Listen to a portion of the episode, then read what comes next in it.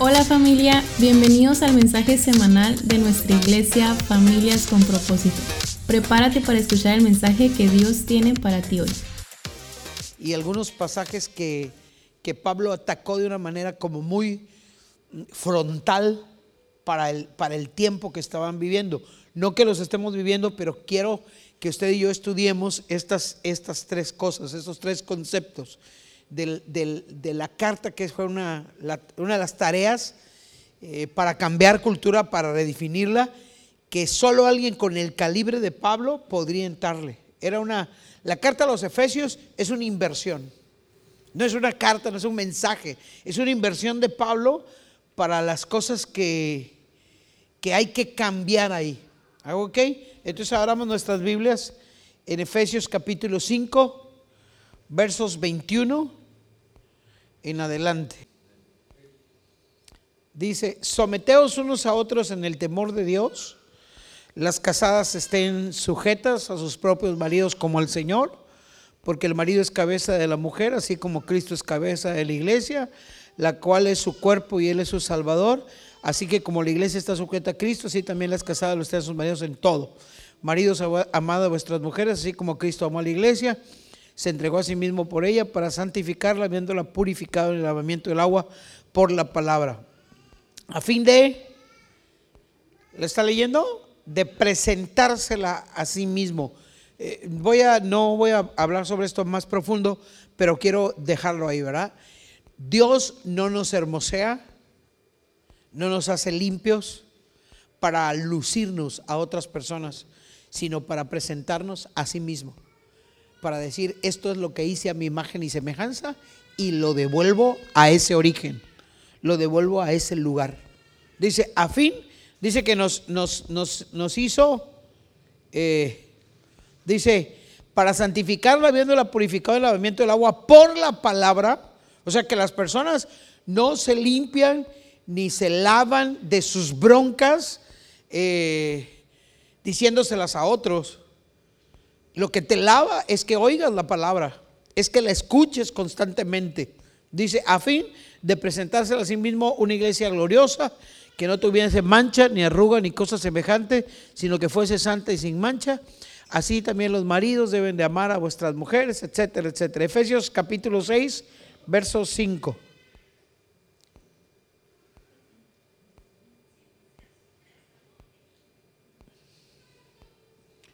Dice, siervos, esta es la primera fase de la cultura, es esta, la de los casados. La segunda es, siervos, obedeced a vuestros amos terrenales con temor y temblor, con sencillez de vuestro corazón como a Cristo, no sirviendo al ojo como los que quieren agradar a los hombres, sino como siervos de Cristo, de corazón haciendo la voluntad de Dios, sirviendo de buena voluntad como al Señor y no a los hombres, sabiendo que el bien que cada uno hiciere, ese recibirá del Señor, sea siervo, sea libre, y vosotros amos, haced con ellos lo mismo, dejando las amenazas, sabiendo que el Señor de ellos eh, y vuestro está en los cielos, y que para Él no hay acepción de personas. Entonces, tres eh, grandes conceptos, todavía nos falta uno más, pero ahorita eh, en la Biblia. Eh, el primero, los casados, el segundo, el servicio y el tercero, la guerra. Pero ahorita vamos a hablar. Este, este Efesios 6, del 5 al 9, dice, el bien que cada uno hiciere,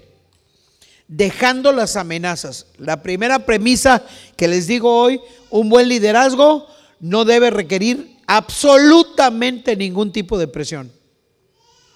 O sea, si un líder, si una persona que está sirviendo requiere presión, no ha entendido su naturaleza de liderazgo en la tierra. Si yo te tengo que amenazar para que estés puntual aquí, ni yo estoy bien, pero ni tú tampoco.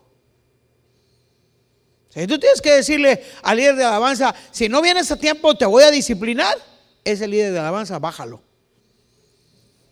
Porque tú estás en el liderazgo o estás sirviendo, voy, a dejar de usar la palabra líder, estás sirviendo porque quieres. Porque entiendes que tienes un llamado. Porque entiendes que hay algo que tienes que hacer. No porque me tienes miedo a mí. Dice, sabiendo que el Señor de, de, ellos y vuestro está en los cielos y que para Él no hay acepción de personas. Vénganse a Efesios 6, 16.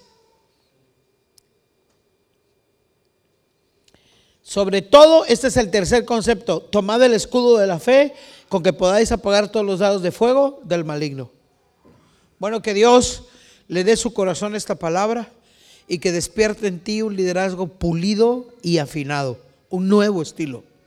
Entonces, esta, esta palabra, esta, esta, este mensaje de hoy, lo puedes poner, si le pones nombre a esto, redefiniendo mi cultura. la primera parte de la carta de los Efesios habla sobre la posición de un hijo de Dios y lo que primero enseña que la posición no es la terrenal. Tú puedes estar aquí rico, pobre, como sea, esa es tu posición terrenal. Pero él, la primera cosa que implica Pablo es, ustedes no están aquí en la tierra, ustedes en el Espíritu están sentados en lugares celestiales, que es donde proviene tu cultura. Esa es la primera cosa que tienes que, que tu manera de vivir no se forja viendo a la tierra, se define mirando al cielo. Entonces, toda la mayoría de las personas venimos a la iglesia con las broncas terrenales y no con la perspectiva correcta. Por eso él constantemente dice el Apocalipsis, sube acá. Porque desde aquí, lo que ves a nivel parejo tuyo es una cosa, pero lo que ves desde aquí es otra totalmente diferente. Esa es la primera cosa que tiene que entender una persona que está sirviendo. No está sentado aquí con tus broncas terrenales. Está sentado en el cielo. En el espíritu bendito con toda bendición espiritual. La gente viene a truequear a la iglesia. Dame, Señor, ayúdame, bendíceme, porque así nos han enseñado culturalmente. Tú no puedes venir a pedir bendición aquí si ya te la dieron toda. ¿Qué más te puede dar el cielo? Te dio a su Hijo, te dio salvación, te dio capacidad, te dio al Espíritu Santo, te dio volver al origen, te dio todo y le sigues pidiendo. ¿Cómo qué? ¿Qué puedes pedir? Entonces esa primera parte de, la carta a los Efesios habla del sello, de la promesa, del espíritu, de tu lugar, de tu posición y te coloca en un entendimiento. Tu forma de vivir está definida por lo que pasa arriba, no por lo que pasa abajo por lo sobrenatural, no por lo natural. La gente cree que sobrenatural, ah, es que las cosas espirituales sentimos a los ángeles. No, no, no, no, no. Lo sobrenatural es lo que está por encima de tu naturaleza. Si tu naturaleza es miedo, que te pase algo sobrenatural, es que te sientas valiente. Si tu naturaleza es debilidad, cuando te pasa algo sobrenatural, es que te sientas fuerte. Entonces, sobrenatural en la iglesia ha sido sobreestimado, ¿verdad? Porque sobrenatural es, me visitó un ángel, me visitó, no, no, eso es espiritual y puede ser, pero sobrenatural es que te sobrepongas a lo que tú por toda la vida, por tus genes, por tu cultura, por lo que te enseñaron tus padres, eres. Porque toda la vida vas por la tierra siendo un hijo y una hija de Dios. No, pues es que como mis papás eran pobres, ¿Y eso qué? No, es que como mi papá era muy necio. ¿Y eso qué? Tienes que ser sobrenatural. Sobrenatural no es hablar en lenguas. Hablar en lenguas es espiritual. Pero sobrenatural es que puedas sobrepasar lo que la vida te, te, dice que te tocó. Tú no puedes vivir de lo que la vida te quiere dar, tú tienes que vivir de lo que te corresponde. Y esa es la primera cosa que tienes que entender. Cuando tu genética dice, no, pues es que como tu papá fue diabético, tú también. No, no, no, no, por encima. Eso es sobrenatural. Aunque tengas la enfermedad ahí, sobrenaturalmente vivo yo, ningún síntoma.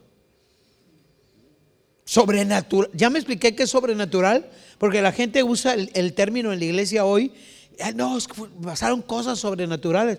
A ver, dime, ¿dejaste de ser cobarde?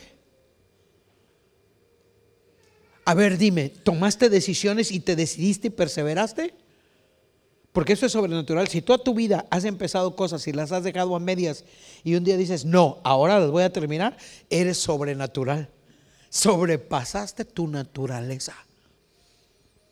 Ya estás en la naturaleza del cielo. Entonces, uno de los más grandes retos de Pablo es, es es en Éfeso está arraigado un trasfondo cultural y una herencia grecorromana. Y en medio de eso, este señor se avienta el trompo a la uña y dice, les voy a cambiar la mentalidad, les voy a cambiar la mecánica y les voy a cambiar la dinámica. Les voy a cambiar cultura. Les digo algo, nada hay más violento en la tierra que cambiar la cultura. Cambiar de religión no es violento. Tú puedes salir de la católica, los testigos de Jehová, donde se te pegue la gana y venir aquí o irte para allá. Eso no es violento. Violento es que cuando te cambias de religión, cambies de manera de pensar. Violencia es que una predicación te ponga en un lugar con tanto coraje que digas, este cuate me está hablando a mí y está diciendo cosas que, ah, eso es violento. Esa es la violencia del reino. La que te hace entender que lo que has pensado por todos los años de tu vida está mal. Que salgas de la iglesia vapuleado, tranqueado, que digas, no, siento que he hecho mal toda mi vida. Ah, hicimos lo correcto. No hablando de pecado, a mí me cansa que la gente quiera decirte que eres pecador como si no lo supieras.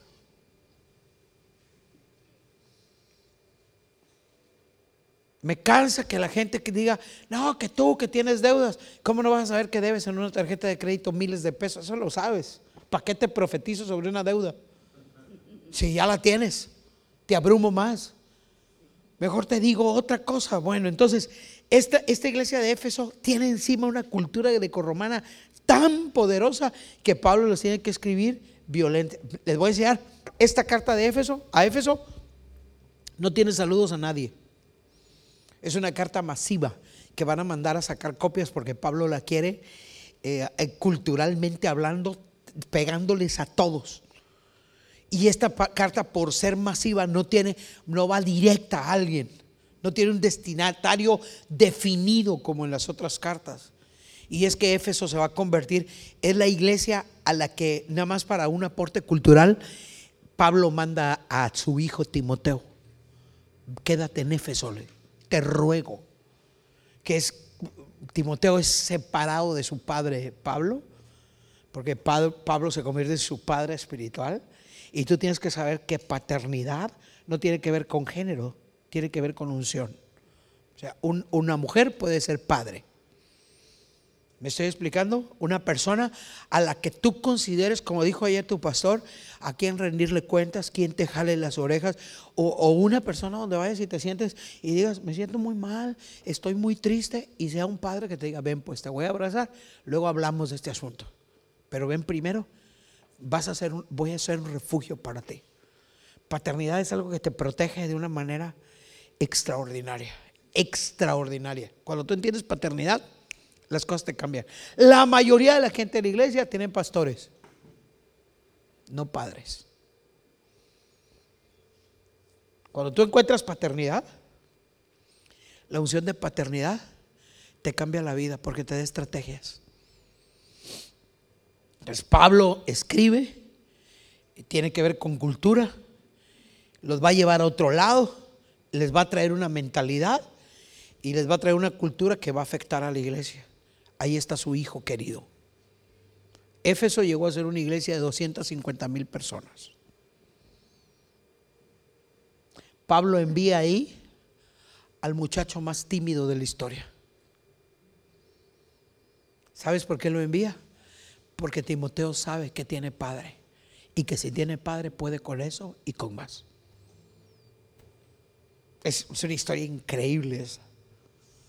Porque uno dice, es que soy tímido, no puedo. Cállate.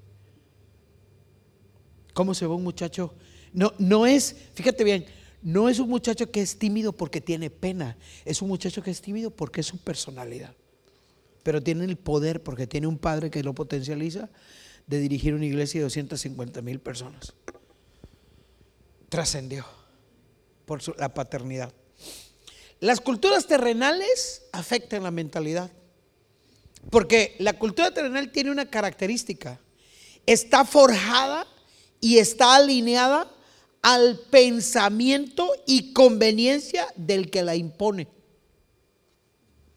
¿Otra, ¿Vuelvo? ¿Otra vez? ¿Lo explico? Verá, bueno, vamos a decir que mi cultura es que ustedes, vamos a decir que yo soy la pastora de la iglesia. Y la cultura mía es que yo no estudié ninguna carrera y quiero que ustedes me sostengan en un nivel alto. Entonces yo forjo una cultura adentro de la iglesia terrenal.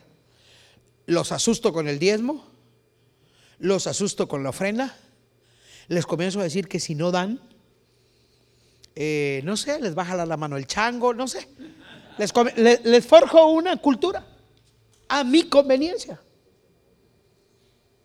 Y comienzo a, jalar a pura gente que me ha dado mucho dinero a que me cuente testimonios de grandeza y que los apantalle a todos ustedes. Y alguien que vino y me regaló un carro y aquí y allá y los apantallo y les meto una cultura alineada y conveniencia. Soy una pastora, pero tengo una cultura terrenal.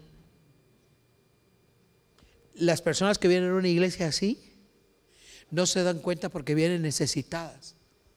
Entonces yo con mi cultura te hago que tú valgas por lo que das, no por quién eres.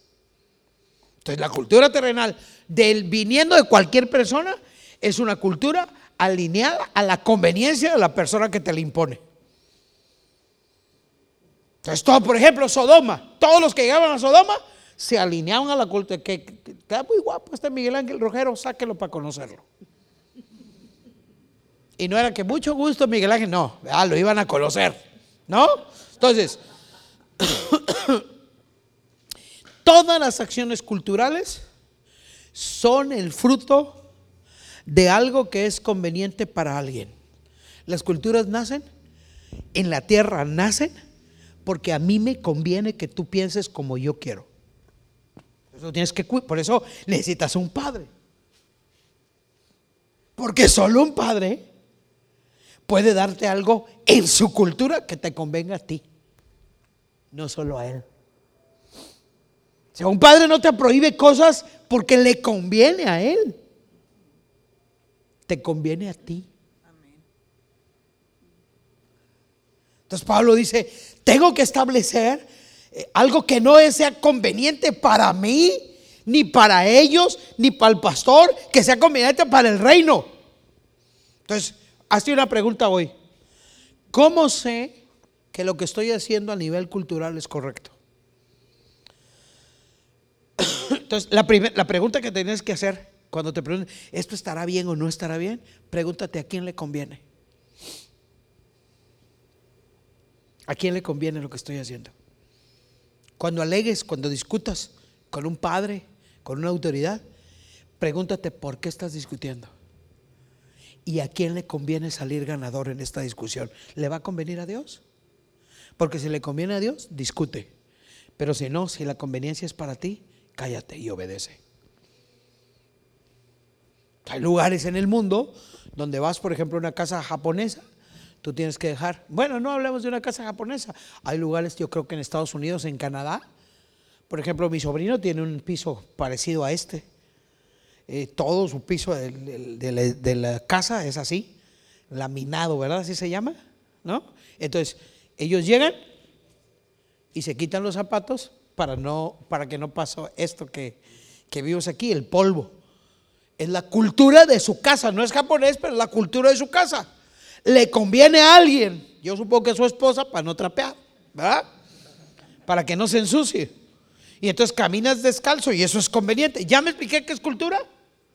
Eso es cultura. Entonces muchos de los ejemplos que Jesús utilizó tuvieron que ver con la parte cultural para poder entender algunos principios de reino. Todo lo que estableció Israel en el Antiguo Testamento son símbolos y sombras del reino. No de él, del reino.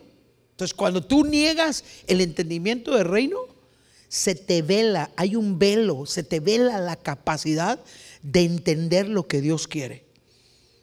Entonces, por ejemplo, Jesús habló, estaba hablando de temas culturales, sobre el tema de lavar los pies a sus discípulos. Y lo hizo. Y Pedro dice, a mí no me laves los pies. Y, Jesús le dice, si no te lavo los pies, no vas a tener parte conmigo. Y Pedro dice, entonces lávame todo. Y el maestro dice, no es necesario, es cultural, solo los pies. La base es esta. Había una fiesta, te invitaban a ti y en el camino que tú venías de tu casa con sandalias, no había botas, no había tenis, no había más que sandalias. Entonces todo el camino te ibas empolvando. Y cuando entrabas a la casa, la, gente muy rica en la casa, la gente de las casas muy ricas, tenían siervos.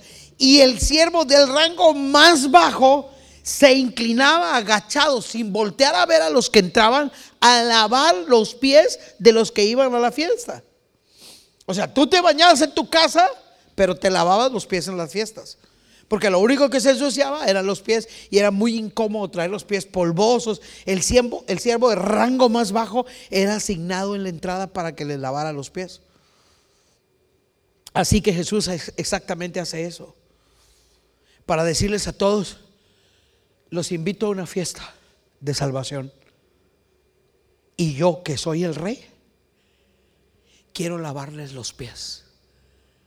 Porque bajo de allá hacerme el siervo de rango más bajo para que ustedes estén cómodos con ser salvos. Eso es lo que Pedro no quiere. Te estás, te estás haciendo más bajo que yo, le está diciendo. Te estás haciendo más pobre que yo. Así que en el reino, la primera fase del reino es el que quiere ser mayor, debe pasar por el de rango más bajo, el que más sirve. No quien sea, que no el que hace más cosas, sino al que no le importa tener un título de lo que sea, pero si tiene que recoger una basura,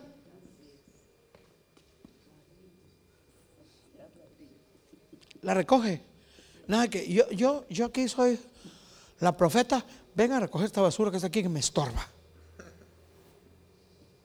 Yo aquí soy el pastor, soy intocable.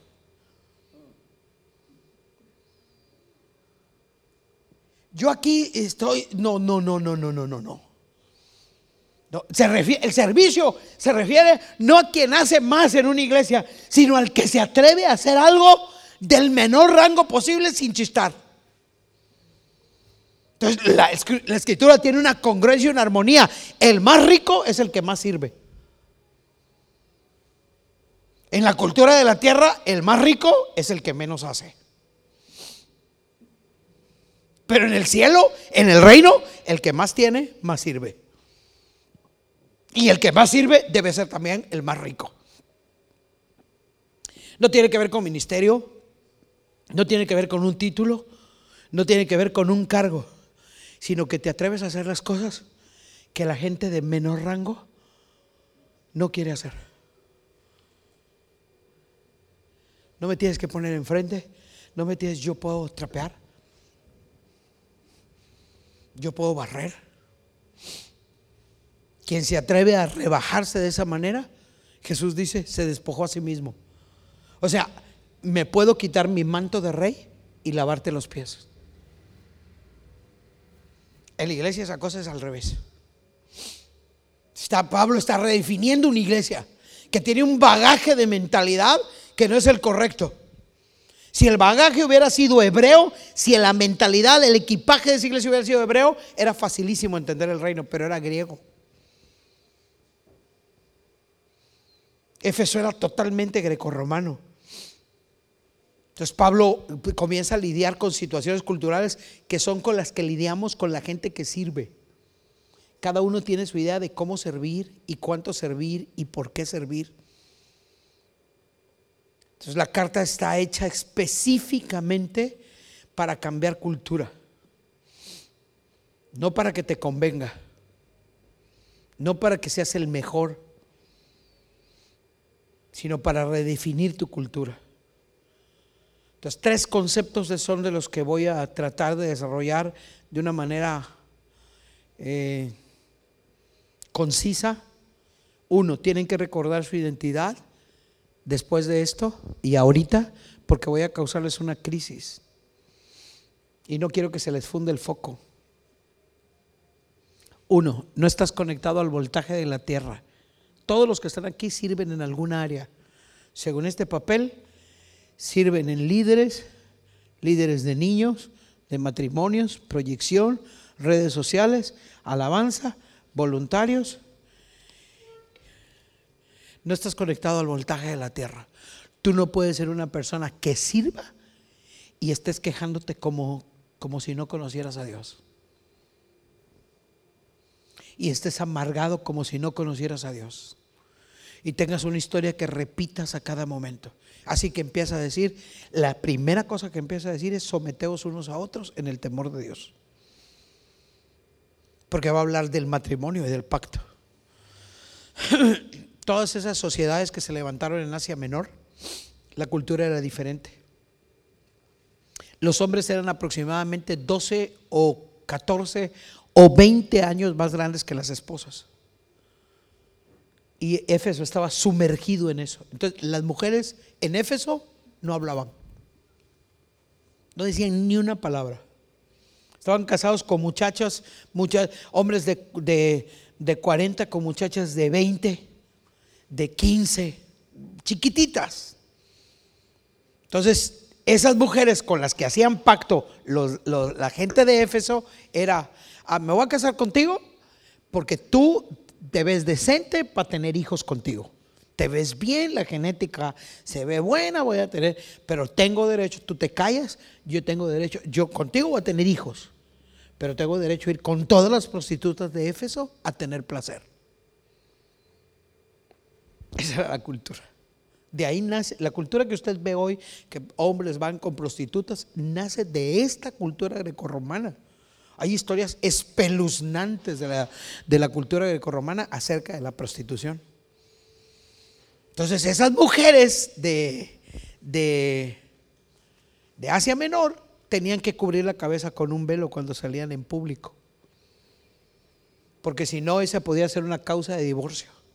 Era como lucirse, como eran tan chiquitas, era como lucirse, era una causa de infidelidad.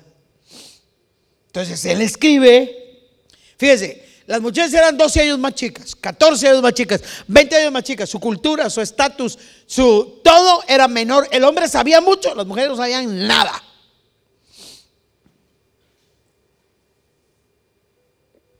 Entonces, la, cultura era, ustedes se callan y se someten. Y Pablo les, les avienta el primer óper y les dice, someteos los unos a los otros. ¿Sabes qué quiere decir eso? Porque la sujeción en la iglesia ha sido tan mal utilizada. No, es que te tienes que sujetar. Y tú dices, imagínate que yo pesara 200 kilos y mi marido 70. Y me caigo en un pozo. Y mi marido se agacha y me dice, Isabel, sujétate de mi brazo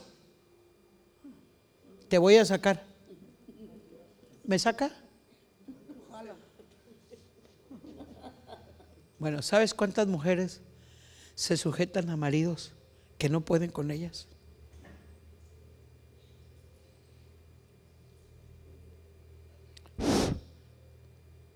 ¿Hay alguien en casa? ¿Sabes cuántas mujeres se quedaron sin construir todo lo que tenían adentro porque se sujetaron a brazos más débiles que ellas. No estoy hablando de rebeldía, quiero que me oiga. Entonces él dice, Pablo dice, señoras, señores, hay mujeres que en algunas áreas saben más que los hombres. Sométanse los unos a los otros. Hay hombres que trabajan incansablemente, pero son pésimos administradores y ella le sabe. Entonces, ¿sabes qué? ¿Sabes qué? Yo me gasto el dinero. A mí me pagan la quincena y yo paso y veo un perrote grandote. Ah, lo voy a comprar. ¿Para qué lo vas a comprar el perrote de peluche? Para nada. ¿Sí? ¿Me explico?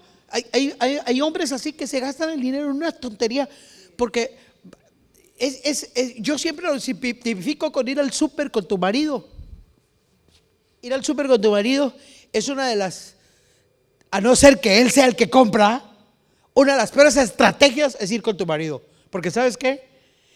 Él no ve precios como tú que pareces escáner. Las ofertas, 19.99, 19.98, 19.97, hasta que encuentras uno de 10, ¿no? ¿No? Entonces los maridos van con las hijas, papá, quiere así, mételo, sí, mételo, sí. Cuando llegan a la caja, tú dices que qué cosa, que somos ricos o qué te pasa a ti, ¿verdad? Tú, tú empiezas con un código de depuración. Esto no, esto no, esto no. Y todo, ¿quién queda como malísima en la casa? Entonces eh, te doy un consejo, no lo lleves. ¿Quieres ir al súper contigo? No, gracias. Mejor cuando venga baja las bolsas. Entonces, someteos unos a otros y le pone el parámetro. Lo que a mí me gusta del reino es que hay parámetro en el temor de Dios. No es someteos unos a otros nomás porque sí. Es decir, también los esposos tienen que estar sujetos y también los hijos tienen que estar sujetos. En la iglesia hay que someterlos los unos a los otros. Vaya, ellos son los pastores, ellos mandan, ellos todo lo que tú quieras. Yo yo soy pastora de ellos, de todo. Pero si no sé de un tema, ¿por qué los voy a obligar a seguirme si yo no sé? Si tú no sabes de sonido, ¿por qué le vas a ir a meter la mano a la consola?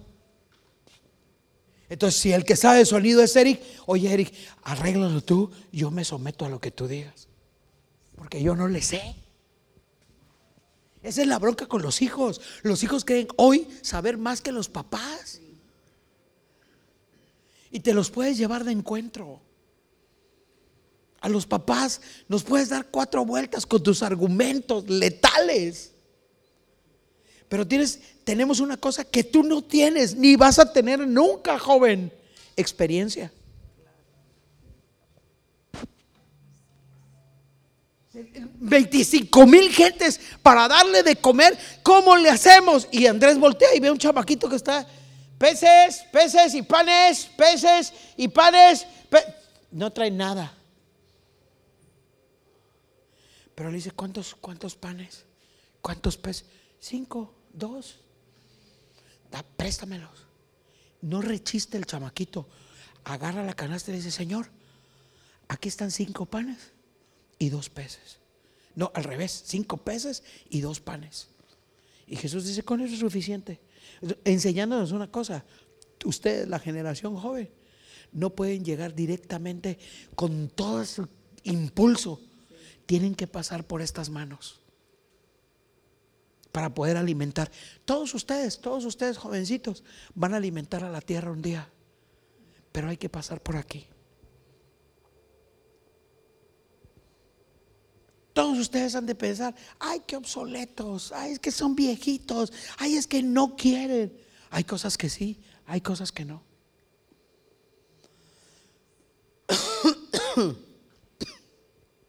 Entonces, el concepto de, de sumisión abarca, yo he platicado esto, misión, comisión, sumisión, visión. Tres, tres palabras, misión, comisión y sumisión. Entonces, misión es una tarea específica, en un tiempo específico, en un lugar específico, para una persona específica. O sea, líder de alabanza. ¿Cuál es su tarea? La misión es que la alabanza salga así y así y así, tanto tiempo. Un tiempo específico. Moisés tuvo una misión y fue el elegido. Pero la misión y la visión escucha bien, en la noche lo voy a alargar, la misión y la visión contienen lo que tú necesitas. Cuando tú te metes en la visión de Dios, para lo que Dios te dio a ti, contiene lo que tú, los recursos que tú necesitas. Entonces yo, la misión es de Darwin. Darwin, tú vas a hacer que este lugar se vea increíble. Esa es la misión. Ok. Dice Darwin, pero yo solo todo este lugar, ¿cómo le voy a hacer? Ah, pero ¿sabes qué, Darwin? Te voy a poner hermanos que te ayuden. ¿La misión de quién es? ¿La misión de quién es? De Darwin. Pero todos ustedes, los de este sector, lo van a ayudar. ¿La misión de quién es? De Darwin. El que, el que va a dar la cara por cómo quede esto es Darwin. Entonces, si todos ustedes aceptan, ¿qué es lo que ustedes hacen? La misión es de ellos. Pero cuando ustedes vinieron a la iglesia y dijeron, oye, yo le quiero entrar y yo quiero servir, ustedes no entraron a la misión, entraron a la comisión. Vamos a acompañarlos a que ustedes cumplan su misión. Las broncas en las iglesias son cuando las personas que vienen sienten que, ah, no, pero porque ellos, yo también, y comienzan a hacer grupos y dividir. Ahí ya es división. ¿Qué quiere decir división?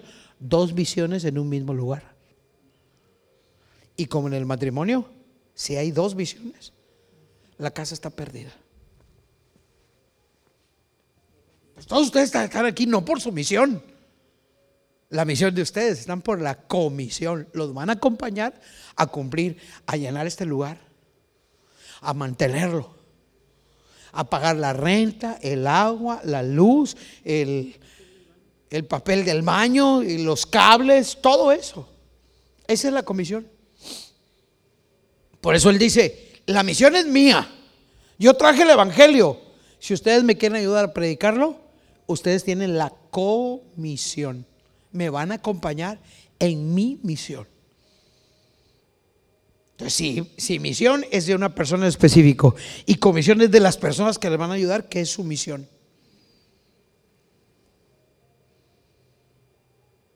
Bueno, ellos están casados, tienen a, a Dari, y tienen a Dana. Y por el momento fue su misión, tuvieron dos hijas, eh, la comisión es ayudarlas a salir adelante, pero un día, vamos a decir que ellos dicen, ¿sabes qué? Nos vamos a comprar un carro del año en el 2018. Vamos a sacarlo de agencia, Heidi, ¿cómo ves? Y entonces Dari viene a principios de 2018 y dice, oigan, me quiero ir a estudiar a tal lugar, ¿Cuánto cuesta? Tanto, es exacto el precio del carro que ustedes querían. El día que ellos te dijeron sí, entraron en su misión. Porque ya no es la de ellos, ya no es ayudar a otros, ya no es que te ayuden, es ayudar a alguien a que cumpla su misión. Eso es lo que hace un padre con un hijo. Por eso en la iglesia no tenemos pastores, tenemos padres. No estamos aquí para sacarte el dinero o el servicio. Estamos aquí para ayudarte a cumplir la misión de tu vida como tú nos estás ayudando a nosotros a cumplir la nuestra. Su misión es usar mis fuerzas para la misión de alguien más. Pues Dari, pues vete. Pues Carro usado, ¿verdad? Carro usado, ni modo, ¿cómo no? ¿Por qué? Porque ella va a cumplir su misión. De eso se trata. No te molestamos, no te llamamos, no te pedimos, no te decimos, canta mejor, ven a los ensayos por gachos, sino porque vemos tu potencial y tu misión. Entonces cuando dice la Biblia, someteos los unos a los otros, se está rompiendo un paradigma. La cultura del romana estaba siendo rota. En el reino ayudar a otro a cumplir la misión es su misión. Sométanse. Una iglesia tiene que tener gente sometida para, te voy a ayudar a cumplir tu misión. Si tu misión es educar a esa bebé, te voy a ayudar a cumplir tu misión, dándote consejo, ayudándote, enseñándote. Si te veo que un día te berrinchea y te, tira al suelo y tú la quieres agarrar del brazo y te voy a decir, no la levantes así, le vas a luxar el brazo, hombre. Si quieres, nalgueala, pero levántala bien, con amor y disciplínala. Y tú vas a voltear y vas a decir, ¿y tú te, qué te metes en lo que no te importa? Me importa porque si no, no vas a cumplir tu misión. Por eso te corrijo. Por eso te digo, no lo hagas, no vayas así, no digas eso. La gente que no entiende eso vive mal.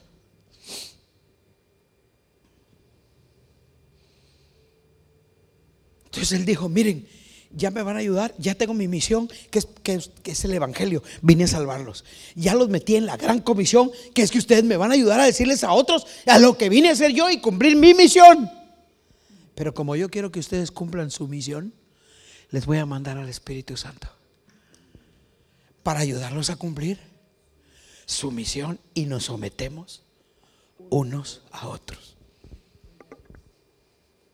Entonces, todo el liderazgo, antes que la iglesia, vamos a tener que ser probados en estos niveles. O sea que su misión no es yo doy las órdenes y tú te callas, no, eso arruinó el reino.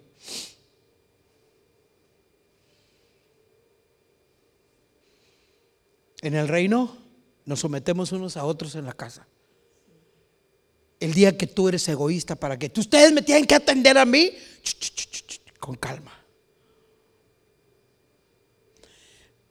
Mi amigo se llamaba Fernando Rivas y tenía un hijo que se llamaba Sergio y le salió bandido. Bandido, malo, travieso, inquieto, solo en la calle. Bueno, y un día le cantó la canción Sergio a su papá y le dijo, estaban discutiendo, yo estaba ahí, había reprobado. Y yo estaba ahí y le dijo, la, la canción que cantan todos los hijos, yo, ¿no se la saben los papás? Yo no te pedí venir al mundo, le dijo él. Yo vine porque tú me trajiste. Estaba tan enojado, lo estaban castigando. Yo estaba sentada ahí y dije yo, ¿qué le va a contestar? ¿Qué le va Y él volteó y dijo, y yo no pedí tener un hijo como tú. Ok, papá, está bien, dijo. Se fue a su cuarto. Ey, no se asusten.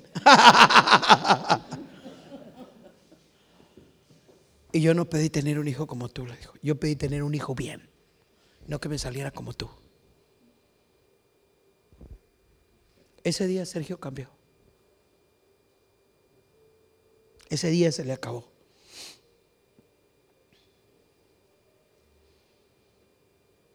Puedes usar tus fuerzas para ayudarnos a cumplir nuestra misión, porque nosotros estamos usando las nuestras para cumplir la tuya.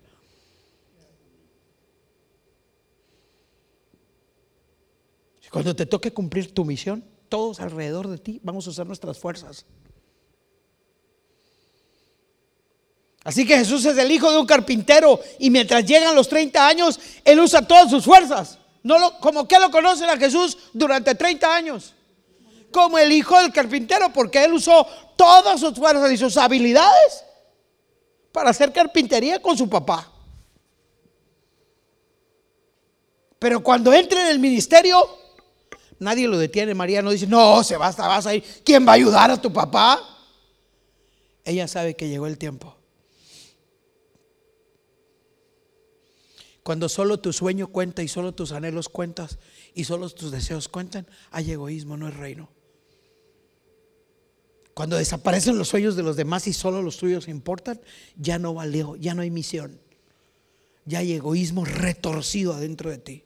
No sirves para el liderazgo.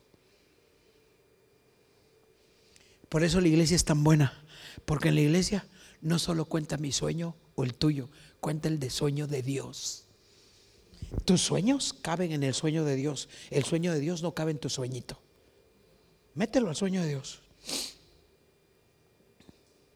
se requiere servicio. Se requiere que tú tengas ganas de ayudar a que otro salga bien.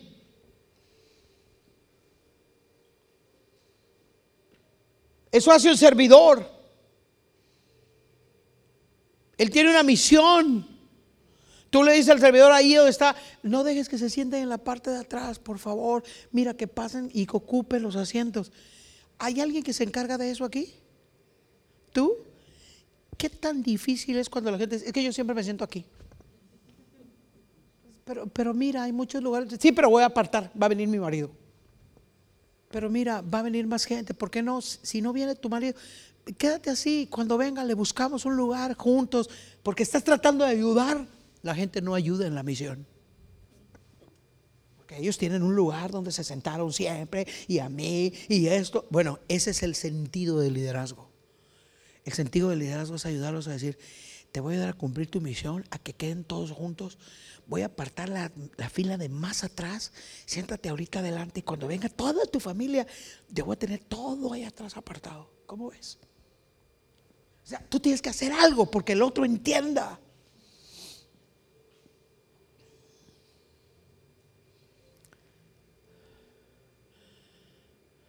Segundo concepto, son tres. Qué bueno que no son 15, ¿verdad? ¿Alguien me lee, alguien me ayuda leyendo Efesios 6 del 5 al 6? ¿Alguien me echa una mano? ¿Ahí está puesto? No, no está puesto. Gracias. 6 del 5 al 6.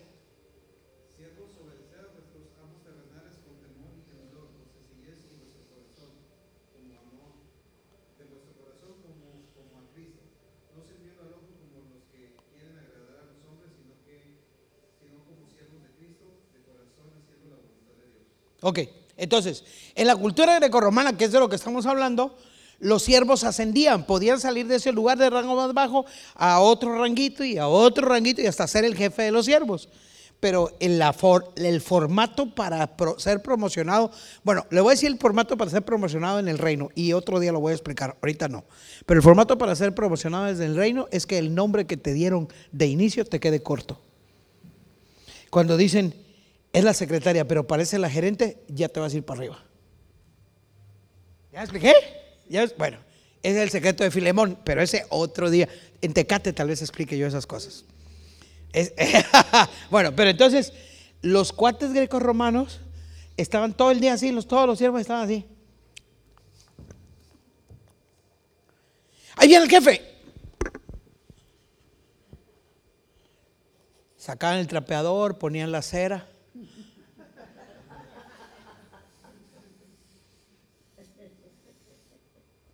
Por eso dice, no sirviendo a los ojos. Porque la cultura era que me vea el patrón para que crea que yo trabajo. Cuando un líder hace cosas, un siervo hace cosas solo para que lo vea el patrón,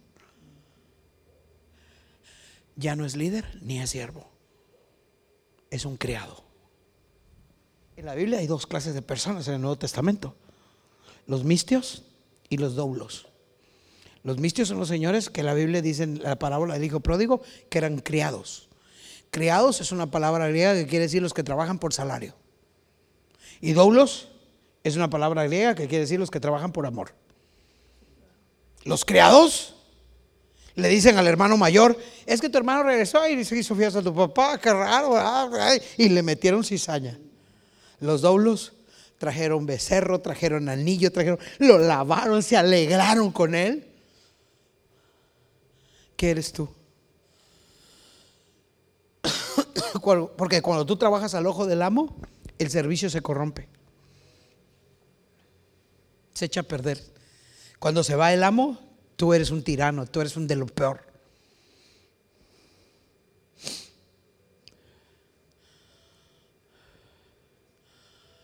Hay gente que solo cuando la ve el amo trabaja. Porque tiene un pretexto para no hacer lo que debe de hacer. Y Pablo lo lleva más alto, dice, los que sean siervos y le sirvan a alguien que no es cristiano, deben servirlo mucho mejor que lo que sirven en la iglesia. ¿Por qué? ¿Por qué debes de servir mucho mejor allá afuera que aquí adentro? Aquí debes servir excelente, pero allá afuera, porque Dios te está viendo. Si quieres trabajar a los ojos de un amo, cuando nadie esté aquí, Él te está viendo. Él sabe lo que haces. Sirviendo, dice Efesios 6, 7, de buena voluntad. O sea, que hay gente, ojo pues, hay gente que usa sus fuerzas para servir, pero no tiene buena actitud. Y hay gente que dice, es que yo hice lo mejor que pude, sí, lo mejor que pude, pero vienen, ¿ah? sí, yo pongo las sillas, hombre, sí, hombre, aquí- sí, No, ¿sabes qué? No las pongas. Las pongo yo. ¿Pero por qué? Si lo estoy haciendo bien. Oh, corazón. Porque el liderazgo tiene un secreto. Fuerza y actitud. Porque a Dios le importa la fuerza con la que lo haces y la actitud con la que lo haces. Si vas a poner mala cara, ¿sabes qué? Salte de ahí porque nos vas a detener a toda la gente que viene nueva, ¿verdad? ¿Verdad? ¿Qué, qué, qué? ¿Qué cosa quiere? No, pues entrar. Ah, ¿cómo se llama? No, pues no, ya se van, los asustas. ¿Sabes? Yo siempre, yo siempre comparto esto. Hay siete características para que alguien se quede. Uno, la primera, ¿quién te recibe en la puerta? La primera. La segunda, el color de las instalaciones. La tercera, los baños.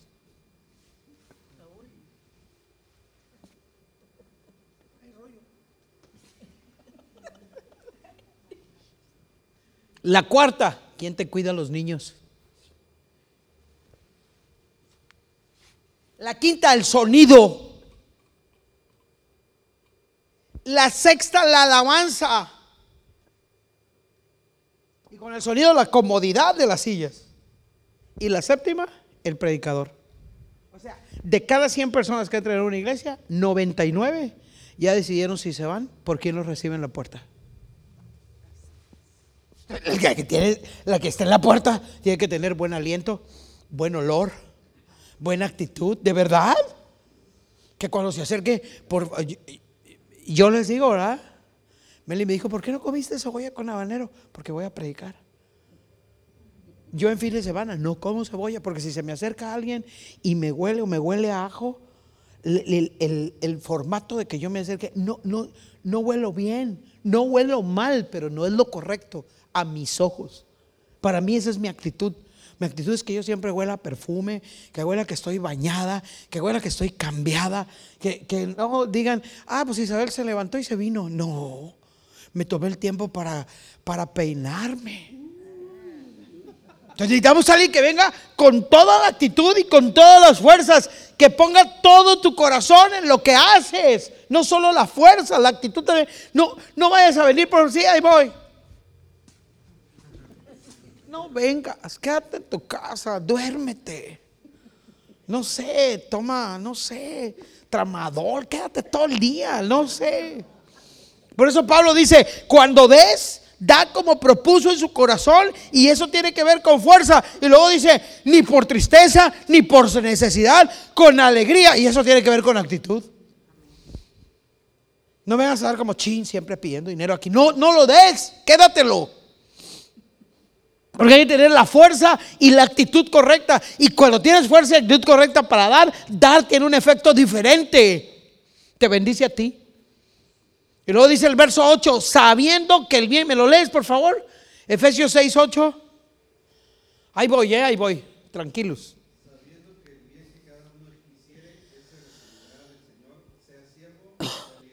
Que que Fíjense qué específico Pablo, sabiendo que el bien que cada uno hiciere. O sea que el que sirve sabe lo que hace bien. ¿Otra vez? ¿Eres maestra de niños? Si lo haces bien, con gusto. ¿Quién te supervisa ahí? ¿Hay una cámara para ver cómo les hiciste? O si les hiciste, pinten. ¿Y tú te dedicaste a ver tu teléfono?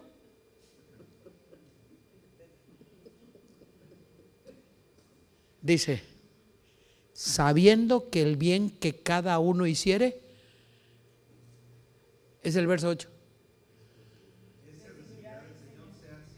Ese. O sea, ¿lo hiciste bien? Eso vas a recibir. ¿Lo hiciste mal?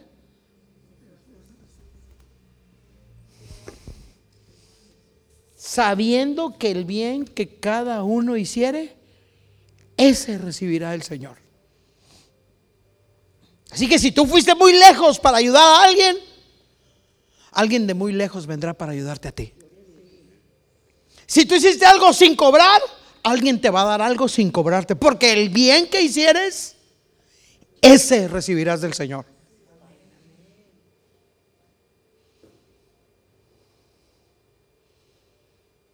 La diferencia es que tú le haces bien a alguien de carne y hueso. Yo ayudo a alguien de carne y hueso, pero ¿quién me devuelve el bien? Ese recibirá del Señor. Mientras yo hago algo bien a alguien, Dios me dice, yo te voy a devolver ese bien a ti. Me lo va a devolver diez mil veces mejor que lo que yo lo hice. Pero tienes que hacerlo bien. Es el Señor el que te va a hacer el bien a ti. Así que cuando te subas a cantar, no subas por favor con una cara de, no, no, no, échale ganas. es que me duele un poco la rodilla, no importa. ¿Eh? Hazle pasito de caballito, que sea, porque lo que sea, con una actitud extraordinaria. No dijo Pablo, alguien con más dinero o alguien con más poder se te va a acercar. Dijo, no, Dios te va a hacer el bien que tú hiciste. De ahí que la escritura dice, no te canses de hacer el bien porque a su tiempo segarás y no desmayas. Y luego dice el verso 9, ¿me lo lees Eric, por favor?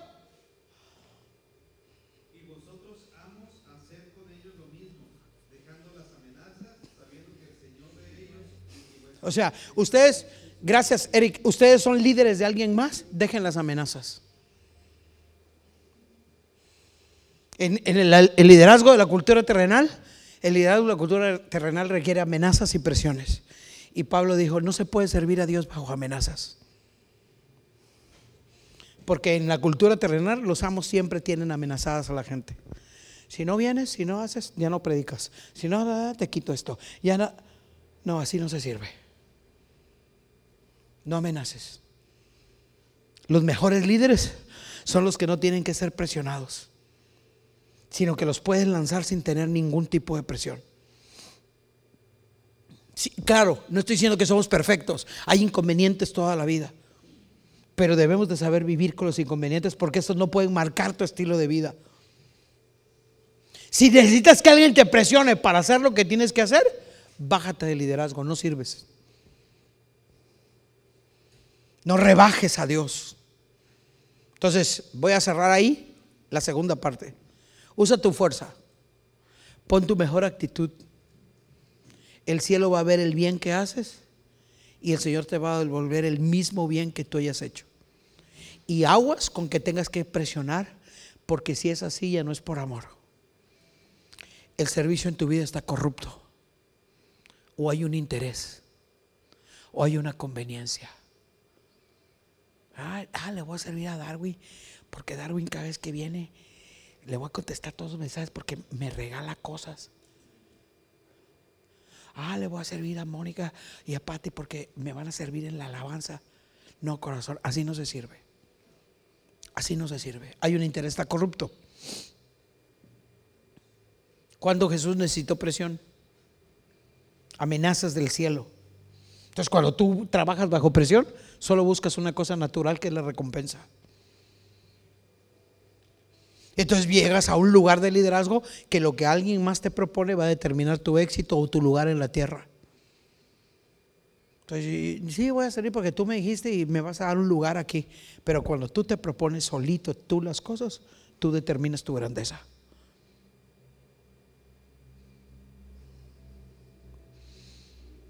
Es posible que exista un tipo de líderes en la tierra, en el reino, que ellos solitos sean presión para ellos mismos. Pero Pablo decía, yo espero que Dios no me discipline porque yo golpeo mi cuerpo y lo pongo en servidumbre para no dejar de hacer lo que tengo que hacer. O sea, yo me sé presionar. Eso es lo que está diciendo Pablo. Yo me sé presionar y si me tengo que jalar la oreja, yo mismo me la jalo. Ese es el secreto del liderazgo. ¿Por qué crees que ellos están enfrente? ustedes no van a estar enfrente porque le caen bien a ellos, porque tienen algo que los demás no tienen. O puntualidad, o capacidad, o habilidad, o cuando vinieron y no tenían un nombramiento, ustedes arreglaban las sillas y ayudaban, y uno está aquí, mira, viendo. Hay gente que vino después que muchos y su actitud es tan buena que la llamas. Y todo el mundo empieza a ponerse celoso. ¿Por qué? Si aquí tengo yo cuatro años, diez años, pues por eso estás estorbando. Y el que no, no me digan. Y el que vino después que tú. Y por último, Efesios 6, 16. ¿Alguien me lo lee? Ya se fue el Eric, ya no quiere leer. Ahí está. Ah, bueno, gracias, Eric. Sobre todo, ¿qué dice? Tomando el escudo de la fe, con que podáis apagar todos los dardos del fuego del maligno. Yo he compartido esto y esto es lo que se tiene que hacer en un grupo de liderazgo en una iglesia. La cultura grecorromana tenían un grupo llamado triaris.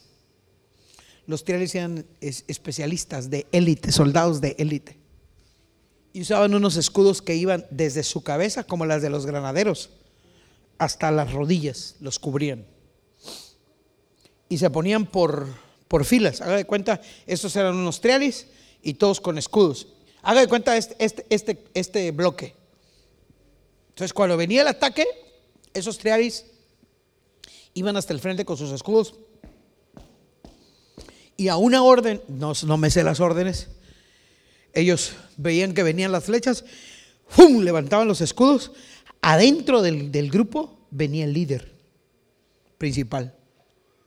Y a ese tenían que proteger. Subían los escudos, hacían como una casita y todas las flechas llegaban ahí. Para ir avanzando. Bueno, ustedes que son líderes de esta casa, tienen que tomar un escudo que es el de la fe.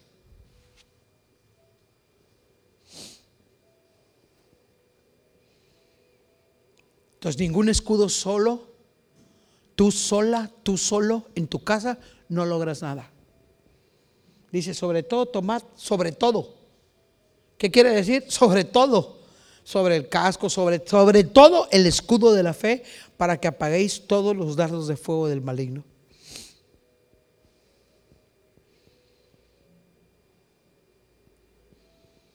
Esos hombres se ensayaban con unos unos escudos y unas espadas que pesaban terrible, porque los escudos reales no pesaban nada.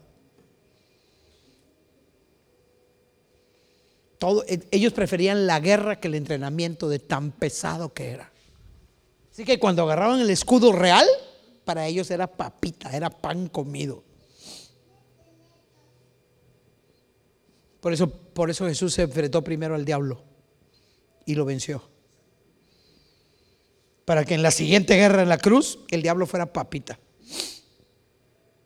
Cuando una situación, líder, te está pesando demasiado, es entrenamiento. Para que cuando vivas la vida que tienes que vivir, la vivas con autoridad. Los dados del enemigo no entraban, pero la única manera que no entraran era todos juntos subir los, los escudos al mismo tiempo. O sea, ¿qué quiero decir? No puedes tú batallar solo. Tienes una esposa, dile, tengo esta batalla, tengo esta bronca, tengo este problema. Y si tu esposa contigo no puede, busca otro escudo y dile a alguien, ¿sabes qué? Ayúdame con esto. Tengo miedo de esto otro, tengo miedo de aquello. Hay gente que se la pasa sola luchando. ¿Cómo crees que el enemigo con un solo escudo tienes descubierto todo el cuerpo? Necesitas gente que te ayude a orar. Hay gente que dice, es que no lo puedo decir, porque ¿qué van a pensar de mí? Que pese lo que se les pegue su regalada gana. Necesitas ayuda, busca a alguien. Oye, oye Isabel, oye Darwin, ayúdame a levantar el escudo de la fe. ¿Sabe qué me ha ayudado a mí en, esta, en este pensar que mi mamá un año de esto se va a ir? Decirlo. Predicarlo y decir y llorar enfrente de la gente. ¿Sabe por qué? Porque cuando la gente ve que esa es mi aflicción, oran por mí y por mi corazón y levantan escudos conmigo y me ayudan. A mí no me da miedo decir tengo miedo de esto, tengo miedo de aquello. Cuando, cuando me diagnosticaron la diabetes, para mí fue la muerte. 21 días deprimida viendo una pared a llorar todos los días y mi mamá me sobaba la cabeza, me decía, hija, no te vas a morir. Y todo mi pensamiento era, ¿con quién se van a quedar ellos si yo me voy? Y era hablarle todos los días a ella. Y es que fíjate, y es que me dijeron, y es que yo ya sentía que se me cortaban una pierna en 15 días, la otra pierna en otros 15 días. Ya, ya sentía que me moría. Me levantaba todos los días así. Veo, no veo, todos los días, porque junto con la glucosa, la sangre en el ojo, la catarata en el otro ojo, amanecí ese yo. Hay días que de repente me quiere agarrar y levanto y digo, ching, parece que no veo. Puras mentiras. Pero entre más lo digo, más gente me acompaña. ¿Sabes cuál es el poder del diablo? Que tú escondas lo que te pasa. Porque en las tinieblas Él agarra fuerza. ¿Sabes cuál es el poder de Dios? Que tú lo confieses. Porque lo que sale a la luz ya está derrotado. ¿Y sabes cuál es la costumbre terrenal? Me voy a callar, no vaya a pensar la gente. Que piense lo que quiera. Pastores pasamos por ansiedad, por depresión, por cosas terribles. ¿Sabes cuántos se suicidan? Porque no hablan. Porque quieren verse más fuertes de lo que son.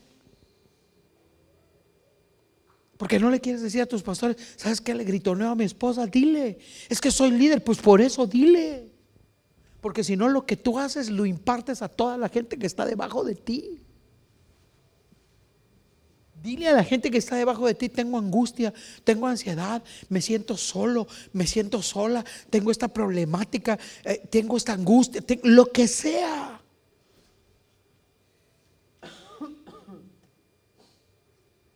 Porque cuando entre más cuando más gente juntas, menos dardos del enemigo te caen. El secreto de un soldado es cubrirse con otro soldado. ¿Y sabes qué? Ese es el concepto de cobertura. Él, puede ser el mejor soldado del mundo, pero si no hay nadie que lo acompañe, si no hay nadie que lo cubra cuando él se voltee, juntar tu escudo con el de alguien más. Por eso la Biblia dice, dos son mejor que uno, porque si uno se cae, esa es la grandeza del matrimonio. No se caen los dos al mismo tiempo. Siempre hay uno que aguanta vara y dice, te voy a ayudar, pues te voy a echar la mano, aunque ya vayas con él, pero tú no estás caído. Este se repone y te echa la mano. De eso se trata, estar cubierto. ¿Qué es nuestra tarea, señores? Construir una casa donde nos cubramos todos. Esta es una de las razones por las que necesitas tener amigos y ser amigo. Si te aíslas,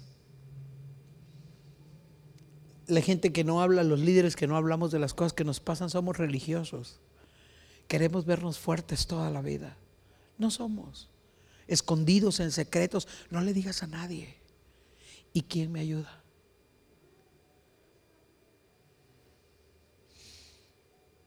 Tres conceptos. El pacto, el servicio y la guerra. Tres cosas en las que ustedes tienen que ser adiestrados.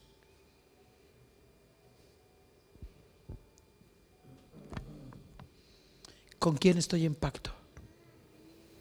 ¿A quién le cuento mis cosas? Y tal vez la persona a la que se las cuente te mete una arrastrada cuando se las cuente. Mi mejor amiga es Meli. Y cuando lo de la glucosa yo le hablé, Meli, es que fíjate. Y Meli me decía, no, Isabel, mira, no, ten fe. Y yo salía con una, ya sabes que cuando uno está mal, se pone necio. No, pero es que fíjate que hasta que llegó un día que me dijo, ¿sabes qué? Muérete.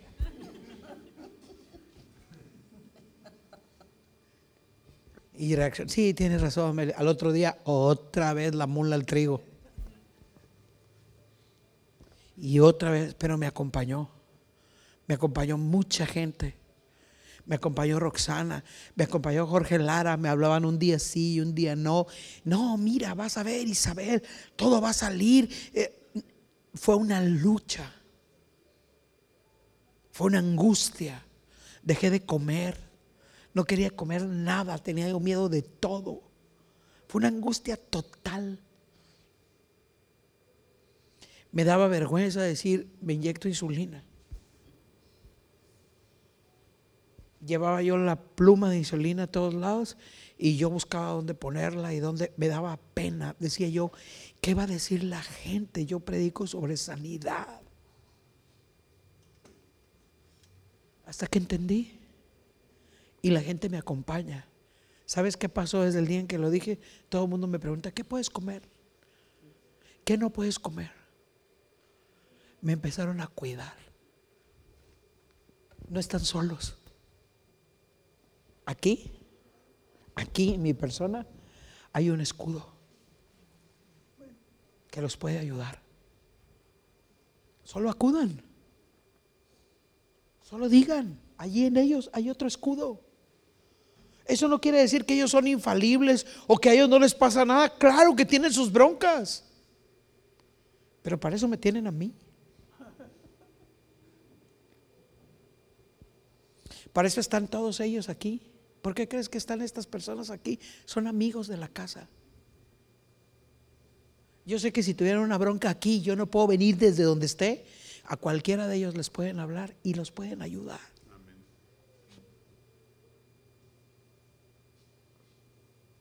Eso es una cobertura. Me paro a tu lado y te echo, te echo la mano. Tal vez no pueda dirigirte en todas las cosas, pero voy a levantar el escudo hasta que todos los dardos de fuego del enemigo sean apagados. no se trata de cuánto me das de diezmo. Se trata de cuán amigos somos. El dinero sale sobrando en el reino. El pago del diezmo sale sobrando en el reino. Porque el día que tengas una bronca emocional, no se sana con dinero, se sana con amigos. Con cuates que te puedan decir, vente a mi casa dos días, Isabel, hombre. Quédate aquí, no hagas nada.